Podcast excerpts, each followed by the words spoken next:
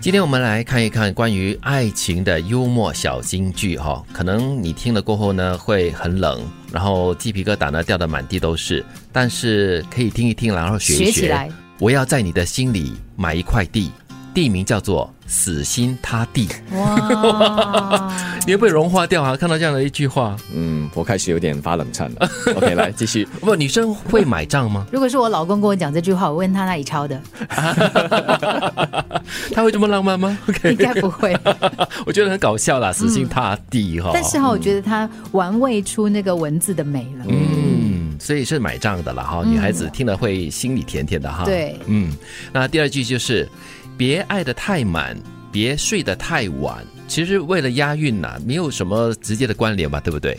嗯，就可以跟 Simon 说 一说。 啊，他又可以打油诗了。可以用上 OK 其实别爱得太满也是有它的这个合理性的。嗯嗯嗯，你爱得太满的话就溢出来嘛，溢出来的过后呢，可能就会泛滥，泛滥的话呢，可能就会造成各种灾害，水灾啦、 天灾啦，各种洪东西涝啊，你是指？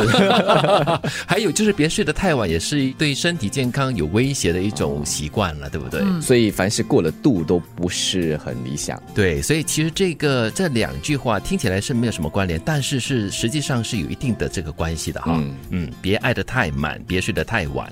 那第三句呢，就是最好的相爱是彼此都自爱又自在。嗯，这点我绝对赞成。嗯，嗯，因为如果你没有办法自爱，你只是觉得说哇，我无私的，我完全奉献给对方的爱对方的话呢，嗯其实首先呢、对方可能会承受不来，对，那个压力太大了。对他那个负担太重了。嗯但是更严重的是呢，因为你没有自爱的能力，所以呢，你是不可爱的。对，所以当你懂得自爱的时候呢，你就可能可以接受对方的爱，就比较自在一点点，就不会有承受那种压力啦、负担了。呃，他给我这么多爱，我怎么办呢？我也是不是要同等的付出呢？这样子哦，而且你的爱也会让对方被爱的自在，嗯，就不会有负担，双方都不会有负担。对是。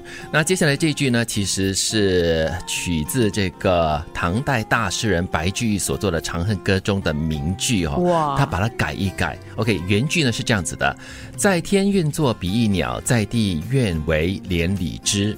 嗯，但是呢，这个幽默的爱情小金句呢，变成在天愿作比翼鸟，在地愿为鸳鸯锅。 耶 有够幽默的，哎、很浪漫。现现在哈，大概比如说刚刚开始喜欢的人吃饭的话，哎你都对要去吃麻辣锅、啊鸳鸯锅，哇，那多对，好，多浪漫，对哎，不这对？个很接地气耶。很容易约得到 而。且不止哦，它不只是这个有对比哦，还有对仗哦。看了看，比翼鸟也是一种鸟类嘛，鸳鸯也是一种鸟类嘛，所以嗯嗯这个上句跟下一句都接得来的哦。哦，嗯很厉害或者唱一首鸳鸯歌，有没有这样的？ 有吗？有呀， 我觉得未央歌有。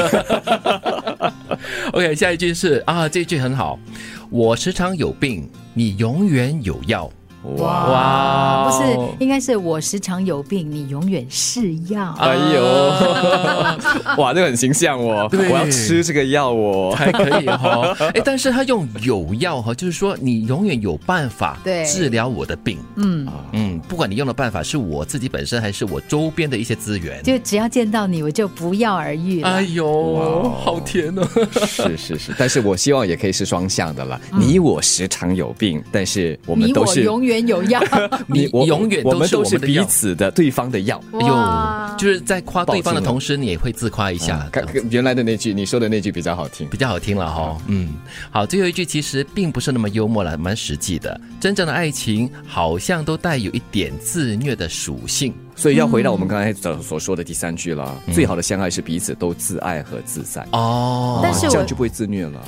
但是我觉 得哈，他说的很真呢，因为真正的爱情啊，在爱情里面呢，你会有思念，对不对？你因为思念对方，哇，茶不思饭不想，啊，对不对？你因为思念对方睡不好，所以对它也是一种也自是虐。，嗯或者是对方说了一句很不在意的话，然后可是却不小心的刺伤了你，或者是你就耿耿于怀啦，想东想西这样子哦，对都是一种自虐的行为，或者是两个人之间呢，就是可能有一些矛盾跟摩擦的时候呢，哇，那这个火山爆发啊，是嗯也是一种自虐的情况。或许这里的关键词是一点啊。总会有那次自虐的那个性质在，但是呢，一点就好，不对要很多点。一点自虐的话，会增加这个生活的情哦 对，所绪。以少了这一点的话，或许就不是真爱了。好，我们现在精选出五大名句。我要在你的心里买一块地，地名叫死心塌地。别爱得太满，别睡得太晚。